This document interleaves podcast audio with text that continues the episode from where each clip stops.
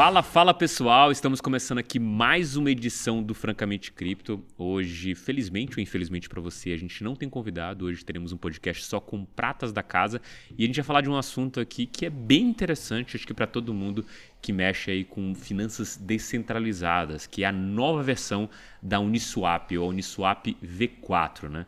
Como vocês estão acostumados aqui, meus dois co-hosts. Do meu lado direito, a grande estrela do dia aqui que vai ajudar a gente a entender a V4, Luca Benedetti. E aí, Luca, tudo tranquilo? Tudo tranquilo, tudo numa boa. E direto Rio de Janeiro ali, correspondente internacional do calor aí. E aí, Rony, como que tá no Rio aí? Tudo tranquilo, tudo indo. Vamos ver o que a Uniswap reserva pra gente no futuro. Maravilha. Bom, é, para a gente começar esse papo, acho que tem. Vamos aqui nivelar as pessoas que entraram nesse podcast. Né? A gente está falando da Uniswap, mas entendendo que as pessoas entendem o que acontece nesse mundo de finanças descentralizadas, mas se elas soubessem o que acontece de verdade, você sabe essa frase já, né? Mas eu queria que nivelar todo mundo aqui, ô, Luca, e você desse um overview para a gente do que é uma DEX, né, que é uma exchange descentralizada, e como que funciona essa tal de swap ali da maneira mais básica possível que você poderia explicar para uma criança. Toma cuidado aí, se você fizer, der uma de Rony aí e começar a falar assuntos complexos, eu vou parar você, hein? Vai tá bom, tá bom, tá bom. É, bom, uma DEX basicamente é uma uma exchange que permite que você faça trocas, né? Você negocie ativos sem você ter um intermediário. Então, você não precisa, por exemplo, é, mandar o seu Bitcoin para o Bitcoin não, vamos usar o Ether, por exemplo, aqui, né? É, não precisa que você mande seu Ether para um endereço de depósito, para você depois poder negociar ele dentro da exchange, para depois poder sacar em outro endereço. O que você faz são operações que rodam ali diretamente dentro da sua carteira, com contratos inteligentes e é, não existe um intermediário aí nessa troca. Então você está trocando é, diretamente com um contrato inteligente aqueles ativos é, de maneira quase peer-to-peer, não é bem peer-to-peer porque tem esse contrato inteligente que ele faz no meio de campo, mas ele não é uma entidade, né? Então uhum. dá para dizer que é sem intermediário de fato. É, como eu explicaria para uma criança como funciona a Uniswap? E aí é um pouco difícil. É, vamos pensar em, em bolinha de gude. Criança ainda brinca de bolinha de gude hoje em dia? Acho que não, né? Essa criança que a gente vai explicar, ela brinca de bolinha de gude. Então tá, então tá bom. Se ela brinca de bolinha de gude, então fica mais fácil.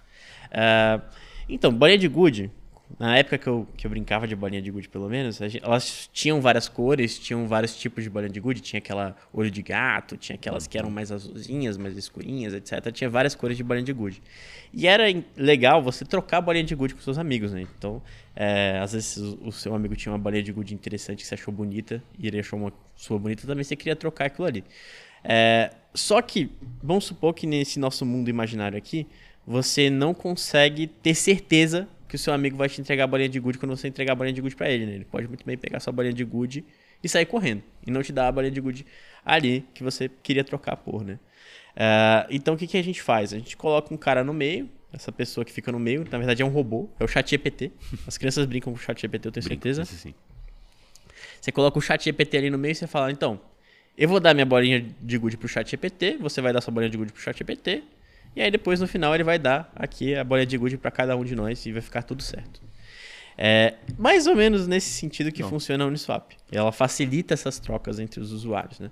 É, para ficar mais, talvez, certo, vamos dizer assim, é, ao invés da gente trocar, de eu trocar a bolinha de gude com meu amigo, eu tô trocando a bolinha de gude com um cara que tem várias bolinhas de gude. E ele deixa essas, essas bolinhas de gude todas na mão do chat GPT. Ele fala, não, ChatGPT, vou colocar minhas bolinhas de good aqui, porque eu sei que as pessoas querem trocar bolinhas de good. É, e aí, é, toda vez que alguém troca uma bolinha de good aqui, você me dá um, uma porcentagem dessa troca. Obviamente que a gente, nesse mundo imaginário, existem porcentagens de bolinha de good. Beleza. E aí, né, uh, quando eu vou lá e troco com o chat GPT, esse cara, que tem várias bolinhas de good, ele vai ganhando ali algumas porcentagens dessas trocas eu consigo trocar minhas bolinhas de gude sem, sem me preocupar é, que o, o, o, meu amigo vai pegar minha bolinha de gude e sair correndo. E fica mais fácil para todo mundo, porque meu amigo consegue trocar bolinha de gude, eu consigo trocar bolinha de gude, e o cara que está ali fornecendo as bolinhas de gude para todo mundo trocar, ele também tá, sai ganhando com isso. Né? Então, é mais ou menos assim que funciona a Uniswap. Ah, espero que não tenha ficado muito complexo o exemplo.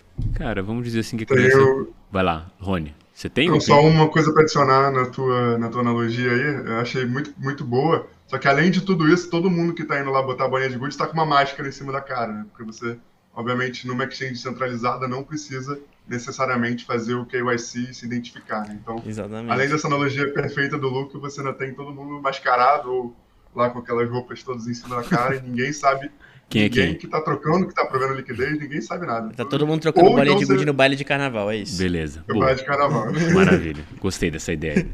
É, e o Rony mais ainda, que adora um carnaval aí, né, Rony? Gosto, né? Bem, depois dessa analogia, assim, tem uma pergunta que sempre é, fi- ficou na minha cabeça na época que a gente começou a estudar é, DEX, né? Quando começou a surgir esse conceito. Prim- Na verdade, não quando começou a surgir, porque quando começou a surgir a gente está falando de um período talvez muito inglório em que a tecnologia de fato era a pior possível, né? Quem não lembra aí da Interdelta em que você não conseguia de fato negociar, apesar de ser toda aquela áurea, ah, uma DEX está evoluindo para ser descentralizada e tudo mais. A Uniswap ela foi a primeira solução que surgiu trazendo um modelo novo, né? Só que a gente está falando basicamente de código aberto. É, então, qualquer pessoa ali, qualquer programador poderia copiar aquilo e fazer é, uma outra versão, uma versão melhorada e o que, se- o que fosse. Só que ela largou primeiro. E aqui no mercado cripto ainda existe esse estigma, né? Inclusive, é um dos nossos motes aqui. Quem chega antes vence. A Uniswap, ela de fato é, conseguiu vencer nesse, é, nesses cenários.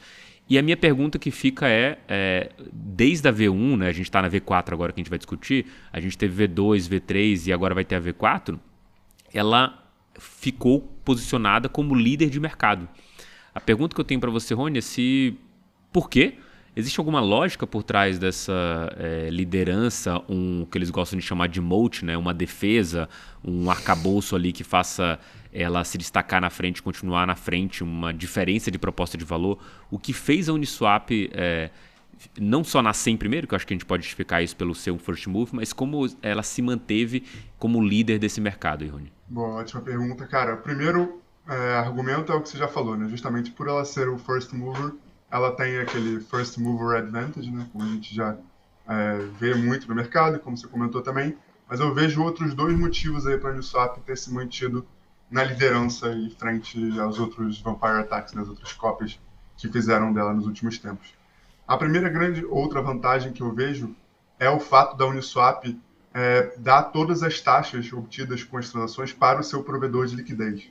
Beleza? Algo que, por exemplo, a própria SushiSwap, opa, pegadinha aí, a própria SushiSwap não fez é, depois que ela fez o Vampire Attack. Né? A SushiSwap pega parte dessas taxas aí que na Uniswap são todas dedicadas ao provedor de liquidez e é, distribui entre os, os holders do próprio token Sushi. Né? A Uniswap, até hoje, apesar da gente ter, obviamente, propostas de você fazer o fee switch, né, que é justamente você tirar parte desse valor que é dado para os provedores e dar também de volta para os é, holders do token Uni. Ela não fez isso até hoje.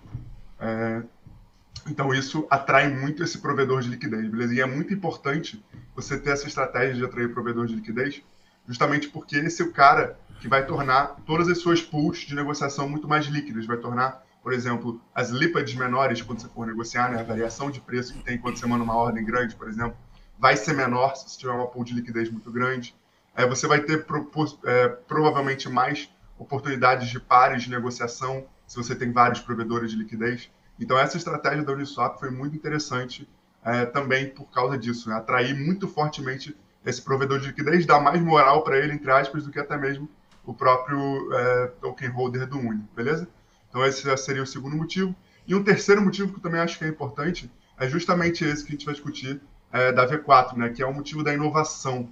A Uniswap, ela parece que ela está sempre um passo à frente de todas as outras DEX. Né? Ela, por exemplo, lançou a V3 e lançou um modelo de negociação de mercado automático, né, que a gente conhece como AMM, totalmente inovador, né, que a gente não tinha em nenhuma outra DEX. Né? Então, mostraram claramente lá o Hayden Adams e o time deles da Uniswap Labs que eles já estavam pensando em problemas futuros, enquanto que os outros protocolos estavam tentando só dar o Vampire Attack neles, né? E aí agora com a V4 a gente vai ver, né, quando o Lucas explicar mais no detalhe, que esse movimento vai se repetir novamente, né? Eles vão, de novo, é, antever outros novos casos de uso possíveis e aí implementar diversas ações, como os hooks, por exemplo, e quanto que todo o resto do mercado ainda está um passo atrás, é, agora meio que imitando esse modelo da V3 que o Uniswap tinha lançado, né? Então, resumidamente aí em, em, três motivos rápidos. Primeiro, First Player Advantage. Segundo, a questão de você priorizar muitos provedores de liquidez. E terceiro, a questão da inovação aí, é, que o time da Uniswap Labs é muito bom. Cara, maravilha. Só vou. Assim, Queria- acho que. Pode acrescentar mais um? Eu queria fazer um comentário, na real. Comentário. Comentário. É, é, eu acho que o, o que a Uniswap fez é que ela criou um ciclo virtuoso muito grande, porque ela consegue ter maior liquidez, porque ela, ela tem as melhores condições para o provedor de liquidez. Por ter a melhor liquidez, ela tem um maior volume, porque as- os traders eles buscam onde tem liquidez para não para sofrer menos com slippage e tudo mais. Então, eh, o volume de trading na Uniswap ele co- costuma ser maior. Pelo volume de trade ser maior, fica mais vantajoso para o provedor de liquidez e aí vai, né? Vira um ciclo eh, virtuoso ali em que o volume de trade incentiva que mais pessoas provêm liquidez e mais pessoas provendo liquidez incentiva que esse volume de, trade, de trading cresça. E aí é, é um pouco desse flywheel aí que a, que a Uniswap criou e, e conseguiu manter por muito tempo. É, Eu acho que é uma coisa que se, se retroalimenta, assim, mas antes de, entrar em outro tópico, só para explicar uma coisa aqui, que eu acho que é, é meio. não é anedótica do mercado, é, quer dizer, o fato em si é anedótico, mas ele mostra um pouco de como esse mercado funciona, né? Foram duas coisas que o Rony falou aqui que não deixaram tão claro. Primeiro o Vampire Attack e depois a Sushi Swap, né? A Sushi Swap é uma cópia, é, eu não vou falar descarada porque é, carrega, acho que, um peso é, muito é negativo, quando na verdade o mercado incentiva isso, né? Que você é, copie e melhore o trabalho do amiguinho, né? Tudo aquilo que te falaram na faculdade de você é, não copiar o trabalho do amiguinho, ou copiar e fazer diferente, tem alguns. é, não tem muito sentido aqui, na verdade. Você tem que copiar de fato, óbvio, procurar melhorias, porque senão você não vai ter diferencial, mas a essência do, é, do mundo descentralizado, do open source, é essa, em que você consiga melhorar, e até por isso que em conjunto o open source ele é muito mais forte do que é, empresas centralizadas, e a gente tem inúmeros exemplos disso. É, e aí o, o que aconteceu na Swap foi, é, e aí de novo mostra um pouco de maneira anedótica como esse mercado funciona. Alguém falou, um, um, um analista da The Block comentou, quando a Uniswap não tinha token ainda, falou assim, eu ainda não sei porquê alguém não pegou é, o, o código da Uniswap, copiou e simplesmente criou um token dentro desse negócio para conseguir distribuir para as pessoas, na época a gente tinha o de farm, que poderia ser um grande sucesso. Alguém falou, beleza, vou fazer isso. E aí criou toda uma narrativa interessa- interessante em torno desse nome Sushi Swap, que eu lembro claramente quando lançou, tudo tinha a ver com sushi, né? Era tipo o Masterchef, o cara que estava tocando as coisas, aí tinha os pools ali de, é, que tinham a ver com comida japonesa, e justamente nesse trocadilho de Sushi Swap, esse cara lançou e é, iniciou o que a gente chama de Vampire Attack. Ele simplesmente é, distribuiu uma quantidade de tokens sushi absurda para aqueles provedores de liquidez que estavam no Uniswap, e óbvio para todos os outros também, mas tam, principalmente atraindo aquele cara, em que ele pudesse fazer é, prover liquidez para ser o primeiro a receber o sushi, e obviamente aí ele toma a decisão depois. No primeiro momento, você teve uma drenagem de capital absurda saindo do Uniswap, criou um, um, um receio gigantesco é, para esses caras e naturalmente o que a gente entendeu ao longo dos ciclos ali, principalmente com a Uniswap correndo atrás ali depois e lançando o seu token, foi que esse Vampire Attack ele na verdade acaba atraindo um capital mercenário que no momento em que essa recompensa sair, ele cair, ele vai sair novamente. E isso aqui, ó, só para é, configurar aqui a conclusão do que, que é a leitura para mim desse mercado. Primeiro, copiar, você está sendo incentivado a copiar o trabalho do amiguinho. É, você tentar drenar liquidez por meio de incentivos é, meio é, quase que canibais ali para o seu próprio protocolo, né? Tipo, você vai é, incentivar aquele negócio, mas vai atrair um capital que você não quer, não é sustentável. E naturalmente, é, se você tem uma estrutura sustentável ali para o longo prazo, com uma proposta de valor clara para o teu cliente, nesse caso para mim, Uniswap, estou olhando para o primeiro cliente dela, que é o, o provedor de liquidez, você é, de fato consegue é, voltar a ser o principal líder desse mercado. Né? A Uniswap, por algum tempo, ela ameaçou bastante a Uniswap, mas hoje a gente vê que a Uniswap ainda reina como é, essa primeira posição e líder do mercado. Nesse contexto, acho que o resumo é um pouco esse aqui. Mas é, voltando ao, ao depois dessa explicação, voltando ao tópico em si, me vem uma, um, uma dúvida, e aí é uma dúvida real minha, do que você pode esclarecer para a gente, que é a gente está evoluindo de versões da Uniswap, mas não está claro totalmente para mim da onde a gente saiu, o que, que era V1, o que, que era V2, V3 e o que, que vai ser essa V4. Que acho que, para a gente não estender muito a resposta, dá uma explanação do que é V1, V2 e V3, depois a gente tenta explicar o que é a V4. Aqui. Beleza. A primeira versão da Uniswap, ela foi é basicamente um rascunho do que a gente ia ver depois na V2, né? A primeira versão você tinha o mesmo sistema de pools, o, o AMM, né? Toda a implementação daquilo é, que o Vitalik pensou lá atrás, de, do Ultimate Market Maker e tudo mais. É, só que todas as pools elas só tinham a opção de um par. Você só poderia fazer par com Ether. Então era um token RC20 Ether, um token RC20 Ether, um token RC20 Ether. É, o, que eles, o que se aprendeu na V1 é que as pessoas não querem só trocar o token RC20 por Ether. Eles, eles querem também trocar por stablecoins, querem também trocar uh, por outros tokens RC20, né? E aí, a partir disso, veio a V2. A V2, o, o, o grande salto aqui foi permitir com que você tenha é, essas pools RC20 e RC20 e também é, o, a utilização do WTH nas pools em vez do Ether, Ether né? É, porque você tinha um ganho de eficiência aí. Quando você utilizava o Ether, você tinha um custo maior para fazer essas trades. Quando você introduz o WTH, esse custo ele é reduzido. Então, é, você conseguir é, fazer essa transição para o WTH, né, a criação do, do Ether envelopado e tudo mais, essa versão ERC20 do Ether, é, permitiu com que você tivesse trades mais baratos e que você permitisse também essas pools de, por exemplo, uh, o token X com o SDC ou o SDT, outros é, tokens RC20 que tinham um volume interessante ali, vale a pena você ter pools RC20 para RC20. Até o próprio USDC, o USDT tem uma troca muito forte entre os dois também, e que é uma, e é uma pool que tem bastante volume, então é, também foi criada com essa V2 da Uniswap. Então a V2 foi quando você de fato começou a ter tração na Uniswap. Durante a V2 é, foi onde rolou o Vampire Attack da, da SushiSwap, foi onde rolou o airdrop dos tokens Uni, foi onde é, basicamente toda, tudo aquilo que a gente conhece de Uniswap começou. Depois da V2 veio um, um, salto interessante de eficiência de capital, que foi a V3. A V3 ela trouxe uma noção interessante que eram os ranges de liquidez. Então, é, na V2, quando você provia liquidez, na V2 e na V1 também, né? Quando você provia liquidez, você não provia liquidez para um, um range de preço específico. Você provia liquidez para todos os ranges de, de liquidez, todos os ranges possíveis de preço, né? Então isso é, era ineficiente, porque você às vezes é, não oferecia uma concentração ali de capital para um trade específico, não tinha um slippage é, tão pequeno, etc. Então é, você perdia muito em relação a, a SEX é, nesse sentido, né? as, as exchanges centralizadas.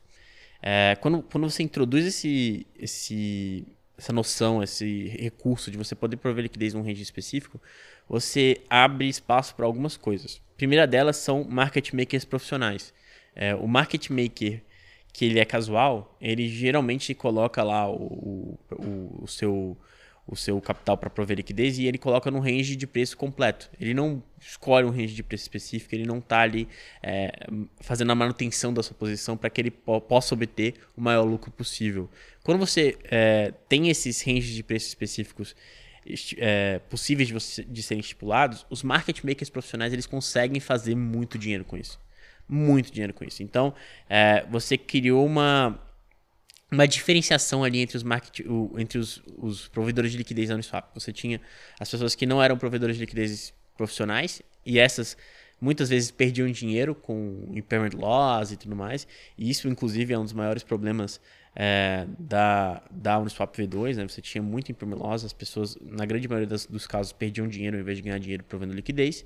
Quando você introduz a V3, você consegue mitigar um pouco desse problema, pelo menos para os market makers profissionais que conseguem manejar essas posições é, de maneira bem específica e por conta disso também conseguem oferecer é, um, liquidez num ponto específico para um trade. Né? Então vamos supor que eu tenho um trade gigantesco que eu quero fazer ali é, você consegue prover liquidez naquele range para aquele trade gigantesco e pegar as taxas daquele trade gigantesco. Né? Isso até introduzir um novo tipo de MEV, que era o Just-in-Time Liquidity, que, que a gente chegou até a falar no, num grupo de estudos lá no Discord. É, mas era um, um bot de MEV que ele fazia o scan aí da, da, do, da mempool, né, do Ethereum, para achar esses trades, esses trades grandes para em vez de fazer um ataque sanduíche, ele só provia liquidez no SAP V3 para poder pegar as taxas daquele trade é, grande, né? E, e é muito curioso isso porque você consegue ter uma eficiência de capital muito maior, você consegue incentivar com que trades maiores aconteçam na sua plataforma. Obviamente que trades grandes eles acabam acaba tendo um problema em relação à MEV em cima deles, que é os ataques sanduíches e tudo mais. Mas é, quando você tem maior liquidez, essa pessoa que faz um trade grande, ela pode fazer um trade grande com mais segurança é, de que ele vai receber toda a grana no final, né? Que ele vai que vai existir liquidez suficiente ali para ele fazer essa grana inteira. Então, a Uniswap V3 ela trouxe muita eficiência de capital e mudou um pouco o jogo para esses provedores de liquidez. Inclusive, com a V3, a Uniswap ela conseguiu aumentar ainda mais a sua dominância no mercado de, de, de DEX. Né? Ela conseguiu ganhar ainda mais espaço em cima da SushiSwap, em cima das outras competidoras dela. A V4 ela vai ser uma evolução em cima da V3. Né? Então, além de você ter essa possibilidade de você é, oferecer liquidez num range específico, você vai ter o que chamam de hooks, é, esses hooks eles vão ser código específico que você vai poder rodar antes ou depois do trade ali. Então você é, vai poder, por exemplo, criar ordens limite utilizando esse tipo de, de, de tecnologia, né? Para você poder fazer hook. Você pode criar é, mercados trades utilizando margem. Enfim, o, céu é o limite. Vira realmente é, o, o, que os desenvolvedores quiserem fazer com aquele tipo de hook ali, com aquele tipo de mecanismo, eles conseguem construir em cima dos hooks da Uniswap V4. É, e ao invés também de você ter vários contratos para pools diferentes, né, que é uma coisa que você tem hoje em dia, você tem um, um contrato para pool, por exemplo, Ether e USDC, você tem outro contrato para pool Ether e USDT, você tem, enfim, N contratos que rolam. Uh, cada, na verdade, cada par na Uniswap V3 ele é um contrato diferente. Na V4, tudo isso vira um contrato só. Então você coloca todas as pools dentro de um contrato só e utilizando é, o, o, o que a galera chama aí de Transient Storage, né, que vai ser uma IP que vai entrar no, no próximo fork do Ethereum, é, você consegue manter ali o, um, um, fazer uma contabilidade do balanço ali de todas as pools e aí é, com isso você reduz o custo, né? Tá tudo no mesmo no mesmo, na mesma pool, você consegue fazer todas aquelas transações que eram de vários passos e tinham que passar por vários contratos, várias transações antes de chegar no usuário final, é, todas elas viram uma transação só, então o, o custo de gas fica mais baixo, então é, vira uma melhoria tanto de experiência do usuário, então o usuário ele vai conseguir fazer trades mais baratos, quanto é, muda um pouco o negócio e aí a gente pode falar um pouco disso mais para frente. Cara, tem uma coisa aqui que você é, foi falando, eu fui pegando aqui, né? Primeiro, acho que, na verdade, a, a V1 ela foi um grande MVP para alguma coisa que estava muito claro que eles iriam evoluir. Então, assim, talvez até antes de lançar, o Hayden já esperava que fosse haver essa atualização para V2. A V3, para mim, parece mais um ajuste de olhar para o mercado, ver qual era a principal dor é o Loss e interpretar ela de uma maneira diferente do que os próprios concorrentes estavam fazendo. Porque eu lembro muito bem quando a V2 saiu, é, e a V1 e a V2 estavam rodando ali, o pessoal migrando, tentando entender, ó, aqui tem um benefício porque o ERC20 com o ERC20, ele é uma vantagem pro usuário final que está fazendo esse swap. Pro provedor de liquidez é muito mais, eu provejo esse negócio aqui, mas o usuário final que está desejando. Ele é o cara que vai me empurrar. E até trazendo aquele problema do ovo da galinha, né? É, a Uniswap é, de fato ela focou em uma das pontas que foi o provedor de liquidez, entendendo que se ela trouxesse esse provedor de liquidez aqui dentro, ela conseguiria quebrar esse ciclo do ovo e da galinha, né, do marketplace, que é tipo quem que está vendendo e quem são os vendedores, né? Se você não tiver muito vendedores, você não tem gente comprando, se você não tiver muitos compradores, não tem muitos vendedores. Então, como você incentiva esse cara? para o incentivo é, que é, veio a priori só com as taxas recolhidas, né? então ela 100% é seu, ela te trouxe como um parceiro ali de fato dela.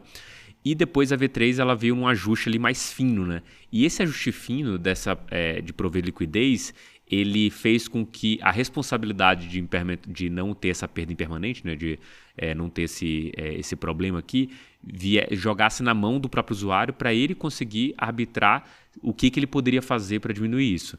E nesse ponto, é, você não só entrega para ele, para esse cara virar meio que um. Ele vira um trader, né? A grande verdade é que hoje o cara que provê liquidez numa V3, ele é um trader. Ele está olhando ali o range de preço, ele decide qual que vai ser a faixa dele. Se ele diminuir a faixa, ele corre mais risco de ser, entre aspas, liquidado em uma das pontas, né? Você tem a possibilidade de, sei lá, um par, o SDC, é, é, sei lá, um, um ERC20 aí, fala para mim, rápido. Uni. Uni, boa. O SDC e Uni. É, você tem esse par, aí se eu, é, se eu botar um range muito pequeno e o preço subir, eu termino a pool com bastante, é, com total posição em Uni ou o contrário. Se cair muito, eu termino a pool ali com é, o SDC. E nesse é, sentido, ela conseguiu oferecer para esse cara é, um, uma ferramenta a mais para ele tomar decisão.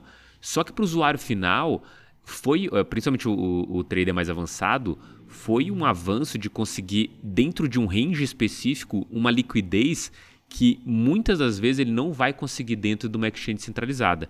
E isso não sei o que estou falando. A Paradigm fez um estudo quando ainda era V2 e alguns pares, como é, Ether, é, USD, Ether e o Rapid Bitcoin e tantos outros, nesses pares mais comuns aqui, ele tinha uma profundidade de book maior do que Binance e Coinbase.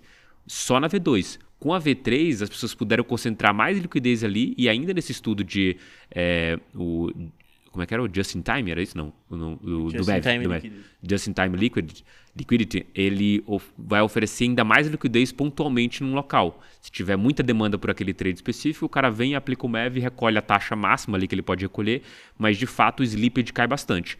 Essa evolução é, para a, a, V3 de fato, acho que ela, ela traz um benefício é, para o market maker profissional é, que é, facilita a vida desse cara, eu acho.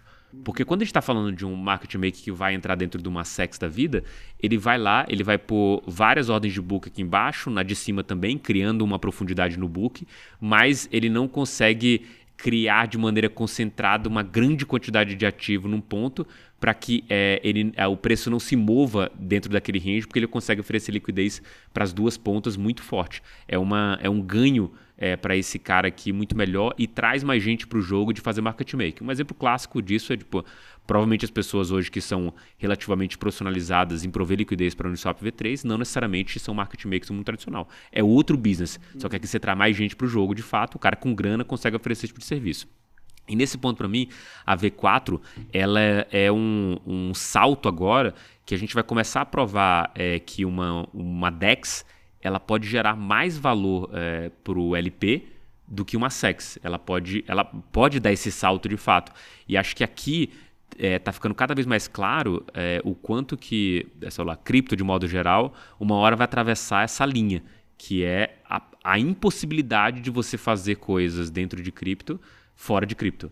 E aí, quando a gente atravessa essa linha, é tipo, o céu é o limite. Porque se você não tem como replicar, é o único produto que serve para esse cara. Você ofereceu uma coisa que não existia e que o teu concorrente não pode oferecer de forma alguma. E aí é meio uma corrida para como que eu uso isso aqui. Eu tenho outras coisas sobre é, a discussão da, da V4 é, especificamente, mas eu queria, não sei se algum de vocês dois sabe, quando, quando que a gente vai ver isso, isso de pé, Rony? Você que é um ávido aí conhecedor do, do protocolo é, de, do, do Ethereum, né? Eu sei que tem uma, uma trava aí. Quando que a gente vai ver a V4 de pé? Então, o, a V4 da Uniswap, né, algumas das atualizações dela que o Luca vai falar em mais detalhes, dependem de uma coisa que ele já citou, né, que, que é uma IP que está inclusa no próximo grande hard fork da rede da Ethereum, né, que é o, o Deneb Fork. É, a gente ainda não tem uma data definida pelos desenvolvedores da Ethereum para lançarem esse fork. Né. Nas últimas reuniões, ele já vem prometendo aí que isso deve sair até o final desse ano, né? E se tratando então de devs da Ethereum, eu aceito que isso quer dizer até dia 11h59 da noite do dia 31 de dezembro. Né? É, eu também já ouvi rumores dizendo que pode acabar ficando para o início do ano que vem, mas é, pelo andamento dos testes que a gente acompanha dos desenvolvedores, parece sim que vai conseguir entregar essa atualização aí, pelo menos até dezembro desse ano. Né? Então, é, e aí voltando ao ponto original, nenhuma dessas IPs que o Lucas até chegou a comentar, dos Transit Storage of Codes, foi quase que tipo um lobby do time da Uniswap, dos apoiadores da Uniswap, para você incluir essa IP dentro do Dencun. E deu certo, né? Porque, no final das contas, é uma das cinco IPs que vai estar incluída aí. É, basicamente, ela vai tornar muito mais fácil a implementação aí de algumas dessas atualizações é, da Uniswap V4. Mas, por causa desse pré-requisito, digamos assim, né, você não vai conseguir é, é deployar né, o contrato da Uniswap V4, ou seja, botar em produção antes de você implementar o Dencun Fork, beleza? Então, é, o próprio Redenables foi num podcast, né? A gente vai falar um pouco mais disso também depois. Deu é, o, um pouquinho das atualizações e falou um pouquinho de como vai ser, mas provavelmente eu esperaria esse produto aí para o primeiro trimestre do ano que vem. Só. Legal. É... E aqui, aqui tem uma coisa até que a gente comentou nas nossas reuniões, aqui tem um trade interessante, né? Tipo, a gente sabe que a Uni não captura valor é, de forma fundamentalista do crescimento da Uniswap, mas o mercado está literalmente não ligando para isso. As notícias acabam levando o preço a subir, então eventualmente decum bem executado, a gente tendo o fork é, feito, dado todos os avanços e principalmente é, o white paper que descreve na V4 de como está avançado o detalhamento disso, a gente provavelmente vai ter ali algumas semanas, ou um mês, dois, para o lançamento da V4, né, porque está tudo meio organizado já. E aí tem um trade interessante que é a news flow disso é, evoluindo. Né? Então, para você que está aqui nesse podcast, fica aí a, a dica para você acompanhar, porque provavelmente deve é, mover o preço depois do Necum Fork, a gente vai voltar a falar de V4. Mas tem duas coisas aqui é, das quatro que são é, levantadas aqui das inovações da Uniswap, que eu acho que a gente não tocou. Primeiro a gente falou do hooks, que é essa questão de ter um contrato antes e um contrato. Na verdade, seria um é, hook contract, na verdade é, é, é um, uma aproximação desse contrato. Seria uma execução antes ou uma execução depois é, dessa, dessa transação. Né? É, a gente falou do Flash Account, que depende da IP 1153 aí que o Rony mencionou, mas tem duas outras coisas aqui que a gente não falou. Primeiro, o Singleton, que eu acho interessante, que é, acho que eu vou para explicar. E por último, a volta do uso do Ether é, como par é, de negociação. Você pode explicar para a gente, Elu, o que significa esse Singleton e o Native Ether? Claro, o Singleton é justamente aquilo que eu tinha falado sobre o, a gente, em vez de ter um contrato para cada pool, a gente tem um contrato só para todas as pools. Então, é, basicamente, é, diminui o custo para você criar uma pool, né? Então, hoje em dia, quando você vai criar uma pool nova no Swap, você tem que pagar um custo de Ether grande porque você está criando um contrato do, do zero, né? Tem que postar esse contrato na mainnet, etc. Então, esse custo ele acaba sendo alto. Quando você tem um contrato só para todas as pools, esse custo ele é abstraído. É, e aí também tem aquela questão de, em vez de você, quando você vai fazer um swap, por exemplo, de tokens que não compartilham um par, né? Por exemplo, eu quero trocar é, o token SNX, por, uh, sei lá, Balancer, BAL. Vamos supor que não existe essa, esse par, né? Não existe esse SNX BAL. Então ele vai fazer é, a troca de SNX por uma, uma coisa do meio que tem par com os dois, né? Então, sei lá, SNX por USDC, USDC por BAL. Ele vai fazer esse caminho. Só que cada passo desse caminho tem uma transferência e aí por cada transferência dessas eu tenho que pagar uma taxa. Então fica, fica caro quando você tem que fazer vários passos para fazer um swap. É, quando você tem esse contrato único é, e utilizando o Flash Accounting, que é que vai vir junto com o Dencon Fork, você abstrai esse custo completamente. Porque ao invés desse custo, ele. Ao invés de você precisar fazer uma transação para cada passo dessa troca, todas essas trocas elas ficam abstraídas dentro do contrato utilizando o Flash Accounting.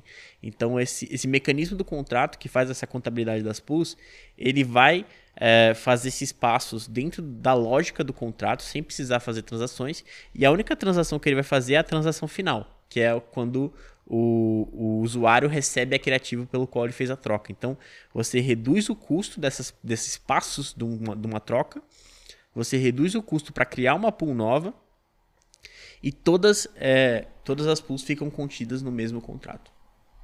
Legal. Tem uma, uma coisa interessante quando você fala sobre essa é, utilidade aqui que me chama a atenção, é, é quando você está falando, por exemplo, de, de casa de câmbio. Né? E aí, no caso aqui da digitalização, eu pessoalmente como usuário não me sentia tão incomodado de falar que eu vou trocar um, um, um par balance para o outro, como não tem a pool, eu tenho que passar por várias delas e pagar as taxas. Desde que as taxas sejam transparentes aqui para mim, eu vou olhar aqui e falar, beleza, eu topo pagar ou não aquela taxa.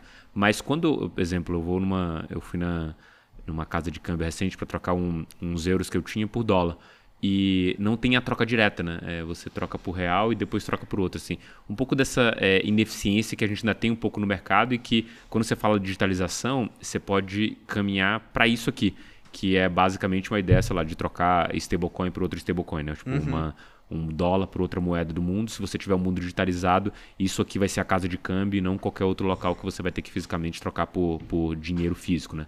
Então, eu vejo um, um grande potencial nisso, principalmente na redução de custo. E aí, para mim, vem uma, uma memória muito é, clara quando a gente tem a V2 da Uniswap, que é essa discussão é, do impairment loss e vários desafiantes é, colocando na mesa a ideia de que eles arrumaram soluções para aquilo e nenhum de fato entregando é, é realmente a zeragem desse impairment loss é, com clareza e com consistência, principalmente, porque é, em alguns pontos específicos, sei lá, a Balance também fazia isso, a Dodo também entregava isso, mas quando a gente via é, na prática, acabava, é, por não ter uma profundidade no book, acabava causando algumas distorções que eram até mais prejudiciais do que a própria impairment loss. E nesse sentido, a Uniswap sempre tem esse, essa pegada de, de avanço, né? É, no sentido de inovação dentro da tecnologia, e o que a gente está vendo na V4 é mais essa passada larga, né, que deixar os concorrentes cada vez é, mais para trás. Assim, isso me lembra muito a nossa discussão que a gente sempre, tem sempre aqui contra plataformas de contrato inteligente, né? O que, que aqueles caras que podem de fato desafiar o Ethereum. E aí é, vem uma pergunta é, para você, o Rony.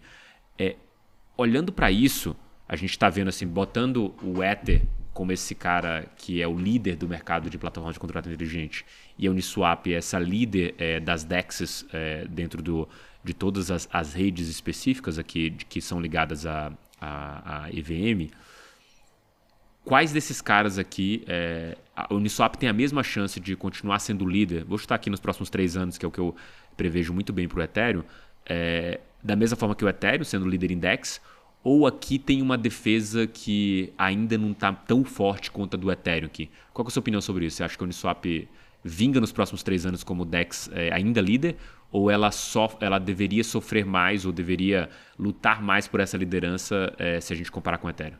Cara, ótima pergunta. Eu vou até, para antes de começar a resolver, de a, a responder, falar, pensar um pouquinho um paralelo de um outro vampire ataque que aconteceu é, recentemente no mercado de NFTs, que é o do Blur ao OpenSea, né?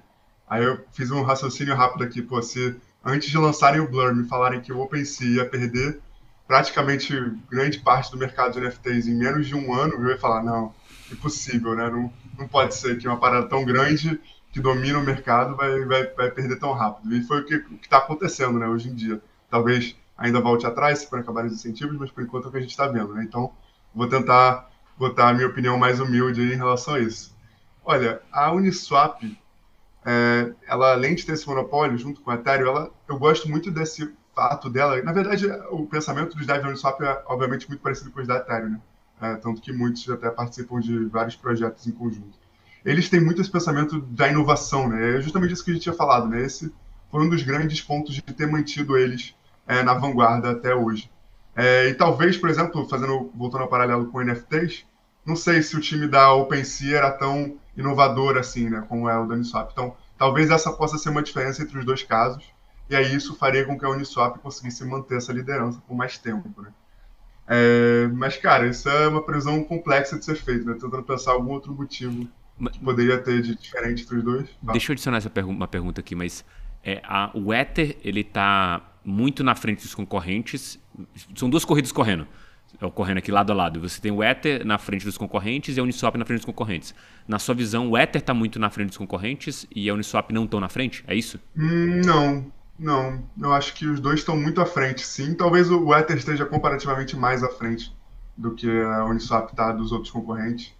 É, mas acho que é porque a rede da Ethereum, obviamente, tem muito mais outros casos de uso e outros lugares para se apoiar caso você tenha algum problema com, com as narrativas da, da, Ethereum de hoje em dia. Né? Então, acho que é, você teria um risco menor apostando na Ethereum versus a Uniswap nesse caso. Na Uniswap, o negócio dela é DEX, né? apesar de que Agora a gente vai ver que vai poder expandir isso, mas pelo menos até agora, até a V3, era só um negócio de DEX. Se tivesse algum tipo de problema em relação a isso, é, ela estaria bem comprometida. Enquanto que a Ethereum não. A Ethereum você pode usar para fazer staking, pode usar para fazer swap, pode usar para fazer um monte de coisa. Então acho que em termos de risco, a Ethereum teria um risco menor do que a Uniswap. Mas não, também não vejo a Uniswap perdendo essa posição aí tão cedo, é, justamente por isso. É uma equipe muito inovadora, muito boa, muito inteligente né, e que produz um produto maravilhoso. É, dois comentários. Primeiro eu queria voltar e responder uma parte da pergunta que eu não respondi anterior. O Native Ether, boa. O Native Ether. É, então, por conta do singleton, né, do contrato único, a gente consegue de novo introduzir o Ether puro nos pares, sem ter aquele custo que a gente tinha na, na, na V2, né? Você não precisa envelopar ele para poder botar ele nas pools, porque toda a contabilidade ela é abstraída do contrato, então você não tem o custo de você ficar transferindo Ether para poder, é, enfim, fazer as transações. Né? Então esse custo todo é abstraído, por isso você consegue fazer é, as pools com Ether nativo novamente. É, respondendo essa pergunta e agora fazendo o comentário, né? Cara, é, o que que a, a Uniswap vende, né? Ela vende liquidez, basicamente. Isso que é o que ela vende hoje. É, então, todo o negócio dela, ele está baseado em ter a melhor liquidez do mercado, ter a, a, o book mais profundo, é, descentralizado possível, né? Então, você quando você vai fazer um trade hoje em dia, você se você utilizar um, um router daqueles, né? Bonint, é, Matcha, etc., esses agregadores de DEX, boa parte das, das dos trades vão ser, é, vão ser roteados para a Uniswap. É muito difícil você desviar da Uniswap nessas rotas. Só quando existe uma discrepância de preço ali entre Uniswap e SushiSwap ou Uniswap Balancer, é, que são coisas que hoje em dia são mais raras por conta do MEV, é, mas grande parte desses trades eles são roteados para Uniswap. Por quê? Porque a Uniswap ela tem a melhor liquidez, ela tem é, a melhor condição para o cara que está fazendo o trade. Então hoje esse é o negócio da Uniswap hoje, né? Então o que, que ela não pode fazer? Ela não pode prejudicar a sua liquidez, né? Ela não pode afastar os provedores de liquidez.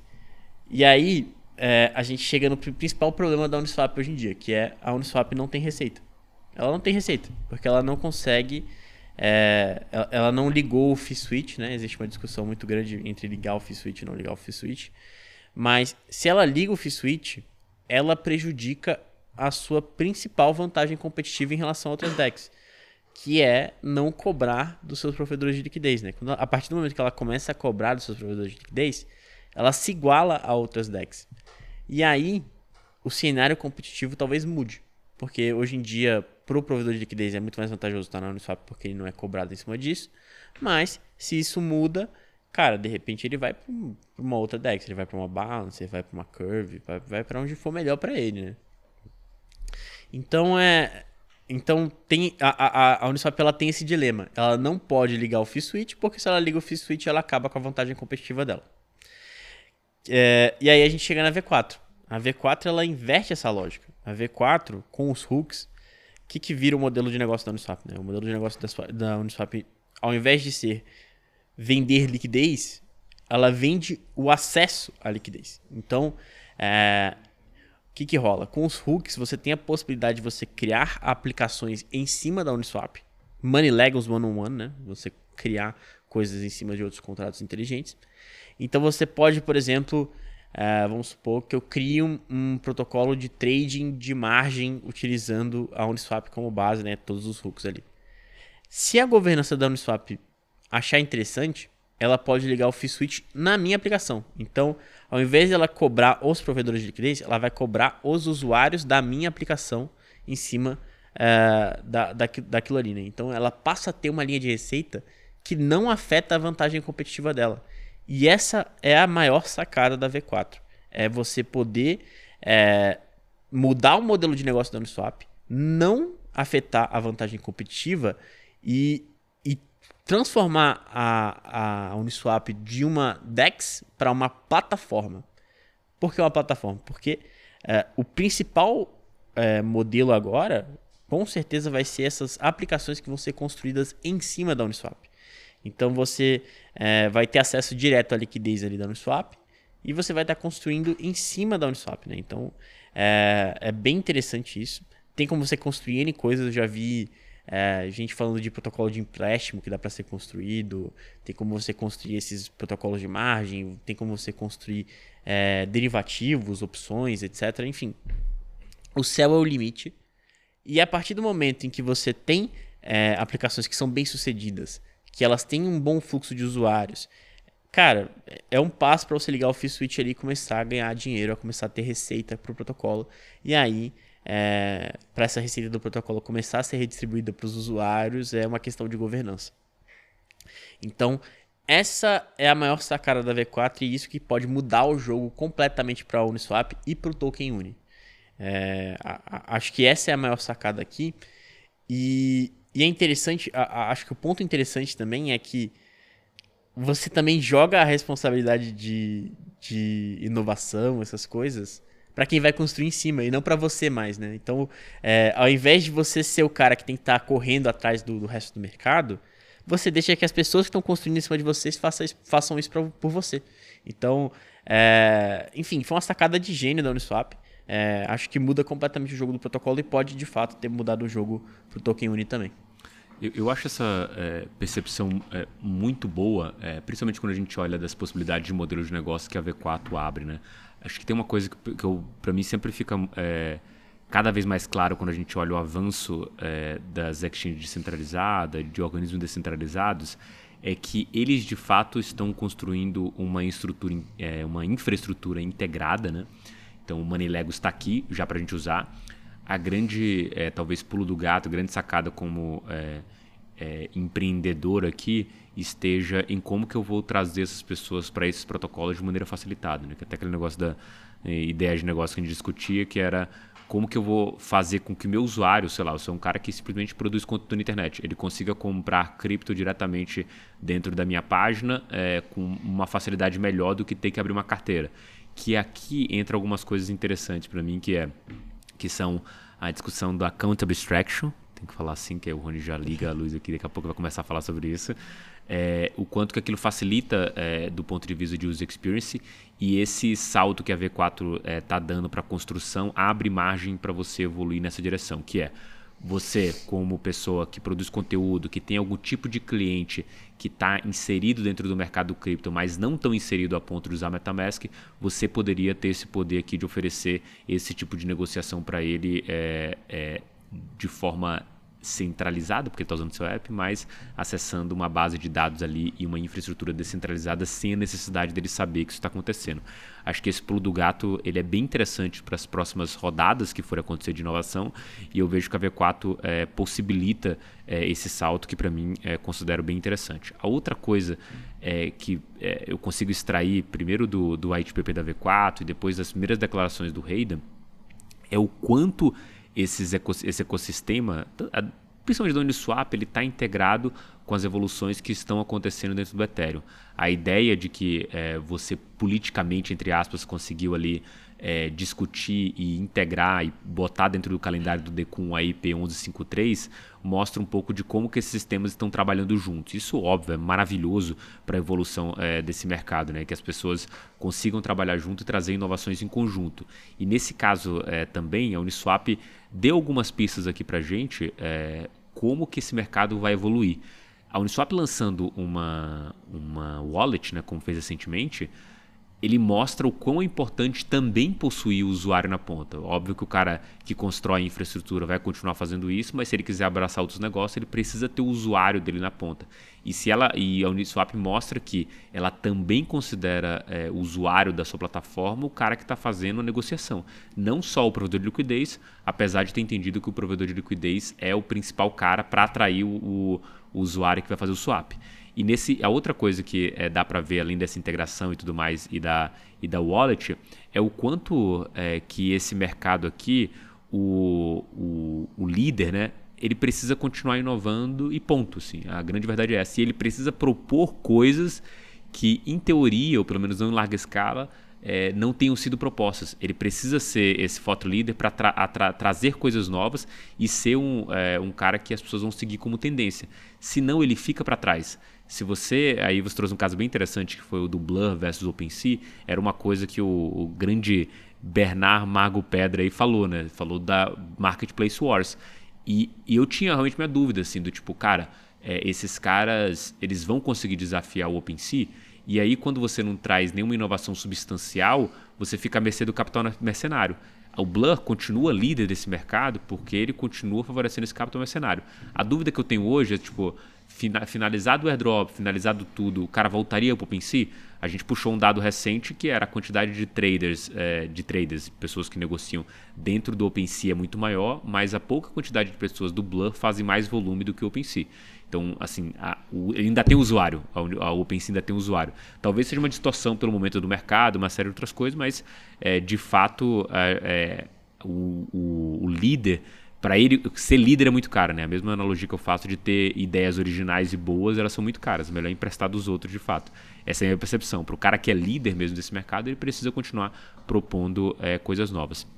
E é, depois desse gigantesco preâmbulo, eu não tenho nenhuma pergunta, vou passar para outro tópico uhum. aqui é, sobre a Uniswap. E o queria trazer essa pergunta para o Rony aqui. A gente está tendo essa atualização da V4 e todas as versões da Uniswap elas deram uma sacudida no mercado.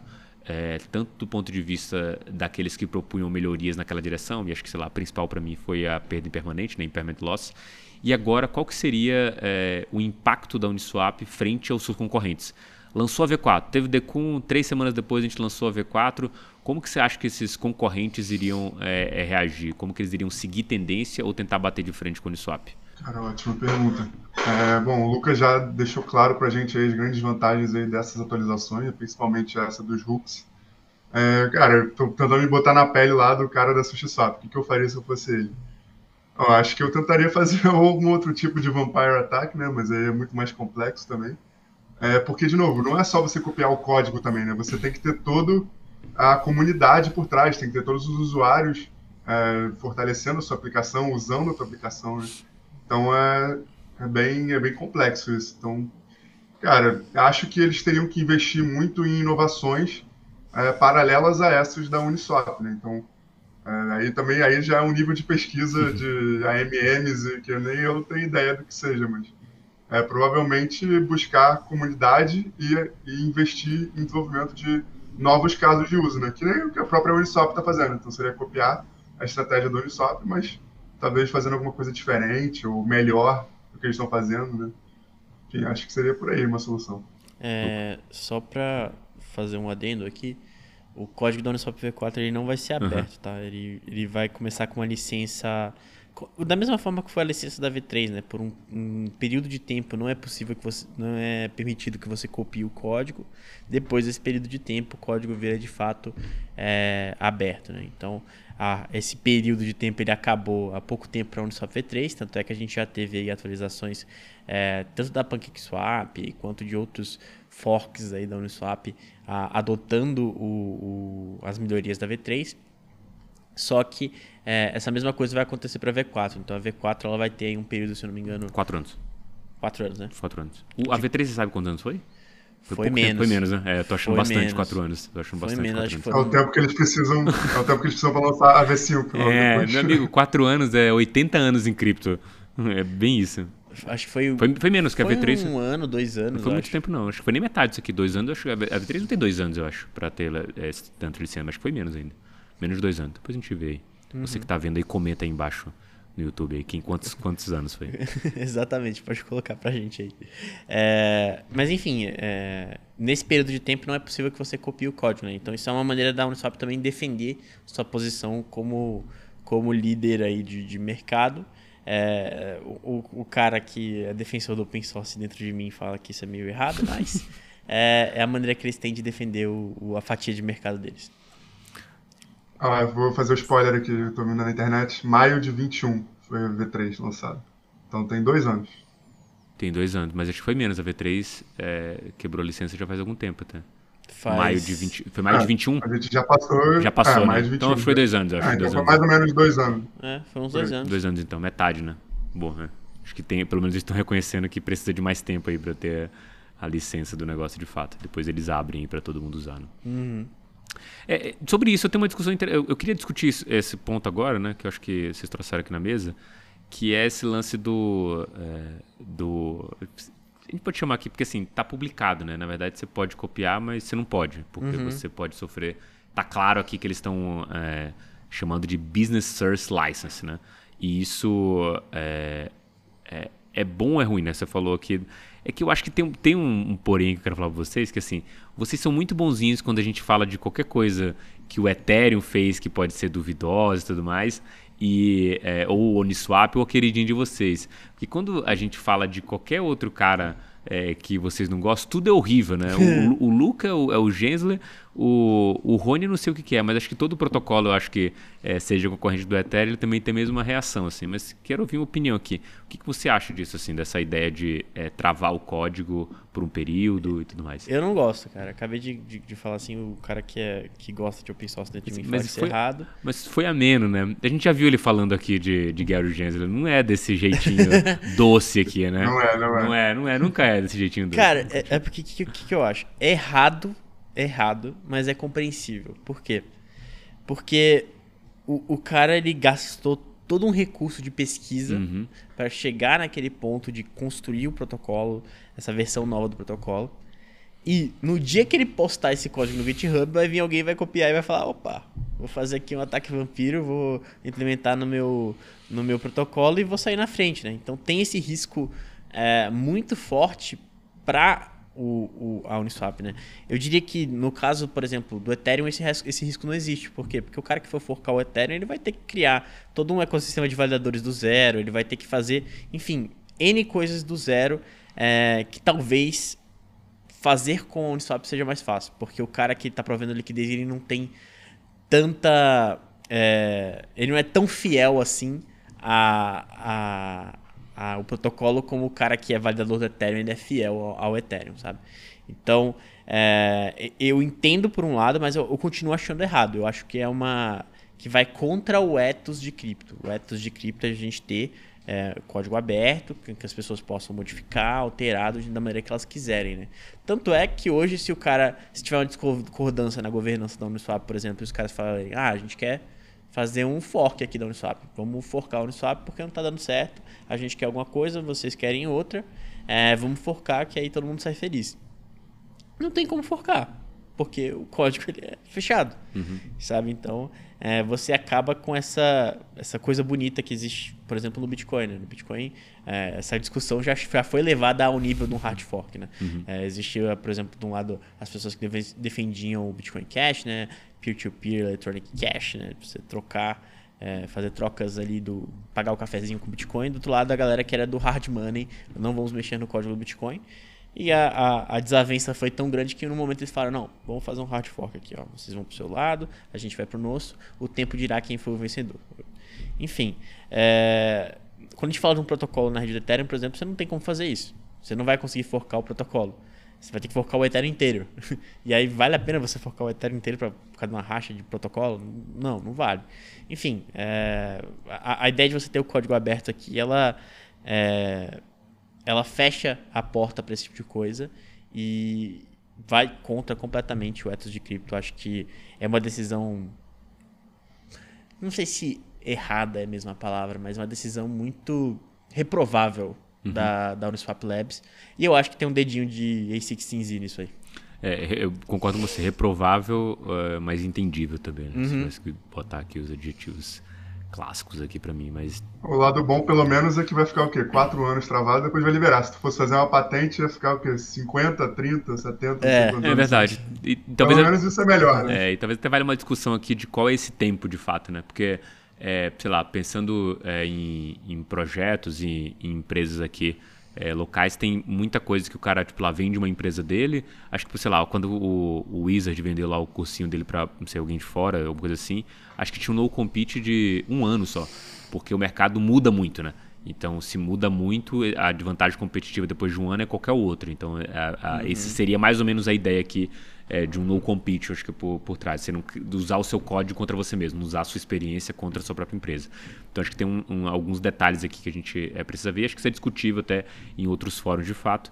Mas não vou me alongar. A gente está quase aqui a uma hora nesse papo. E vamos agora para mineração da semana. E acho que vocês trouxeram aqui o, um, um podcast do Bankless, né? Com o Hayden Adams também. É, eu vi só metade, que era na ETCC, né? Esse link aqui da ETCC de Paris, que você botou, Rony? Ou é o outro? Agora eu vou ter que ver esse link aqui. Não, esse link é do podcast Do anúncio. Do anúncio que eles fizeram. Beleza. Exatamente. Bem, é, o Luca, você que. O Rony botou esse link aqui, botou numa saia justa aqui, mas o que, que o, o Hayden fala aqui? A gente estava falando já do Uniswap V4, Uniswap X, né? O que, que tá no- na pauta aqui do podcast? Então, é, ele acaba falando um pouco das duas coisas, da Uniswap X, que a gente acabou não, não tocando muito no podcast aqui. A gente pode até voltar nesse assunto depois, num, num outro episódio. É, mas ele acaba falando um pouco desse roadmap da Uniswap, fala um pouco é, do que tem de novidades para a Uniswap e o, o futuro do protocolo mesmo. E acho que é, nesse papo fica muito clara essa visão de mudar o modelo de negócio, né? de virar uma plataforma de fato a Uniswap. Não de maneira é, explícita, ele não fala isso com, com as palavras e do jeito que a gente fala aqui, mas dá para sentir é, que de fato essa foi a intenção quando eles estavam fazendo o design do protocolo e falam bastante da Uniswap X também, que não foi um tópico que a gente acabou abordando aqui é, no podcast, mas é algo que complementa a Uniswap V4, que é muito interessante. Acho que quem está é, tá escutando o podcast para ter uma dimensão completa do que, que a gente vai ver de Uniswap daqui para frente, também vale muito a pena você entender a Uniswap X. Beleza. E você, Rony, tem um recadinho pro pessoal aí do grupo de estudo? Pro grupo de estudo? Explica aí tudo pra gente. Tenho, tenho. Galera, a gente tem toda sexta-feira, 11 horas da manhã, lá no Discord do MB. É um canal muito interessante para quem gosta dessa parte técnica aí, de parte de se aprofundar em alguma aplicação ou em algum protocolo específico, né? Que é o nosso grupo de estudos técnicos, né? Então o nome é bem engraçado, agora eu parei para perceber. Mas enfim, o que eu queria deixar para vocês é que todos os, os, as sextas que a gente faz essa apresentação, a gente tem tanto o arquivo lá em PDF disponível para qualquer um, tanto quanto para os holders lá do MBPS, na área especial, tem a gravação de toda a aula. Então, lá no dia 30 de junho, foi agora, mês passado, a gente fez um grupo de estudo só sobre a evolução dos modelos de AMM. Né? Então, vocês viram o Luca falar um pouquinho aí de que mudou da V1 para V2, para V3. Tudo a gente acompanha lá, acompanhou nesse estudo aí, está bem completo, está bem maneiro. Então, se você tiver interesse em aprender mais sobre isso, entre lá no Discord, procura lá no nosso canal de research os PDFs do grupo de estudo. E se você tiver mais interesse ainda, compra o MBPS, que está baratinho, vale super a pena. E aí você consegue ter acesso aos vídeos também, além de, obviamente, a gente se encontrar sexta-feira, todas as sextas-feiras às 11 horas aí, para trocar alguma ideia sobre algum assunto que sempre é interessante, porque tudo que é técnico é legal e tudo que é de mercado é chato, né? é isso. Boa. Maravilha. Bom, queria agradecer você primeiro que ficou até o final aí desse podcast. Tem uma grande aula de V4, me aprendi bastante com vocês dois aqui. Obrigado, Luca. Obrigado, Rony, direto do Janeiro. Um forte abraço. Não esqueça de seguir aqui o canal, de ativar o sininho e mandar pro seu amigo aí, que provavelmente daqui a pouco vai estar todo mundo falando dessa V4. Um forte abraço e até o próximo Francamente Cripto.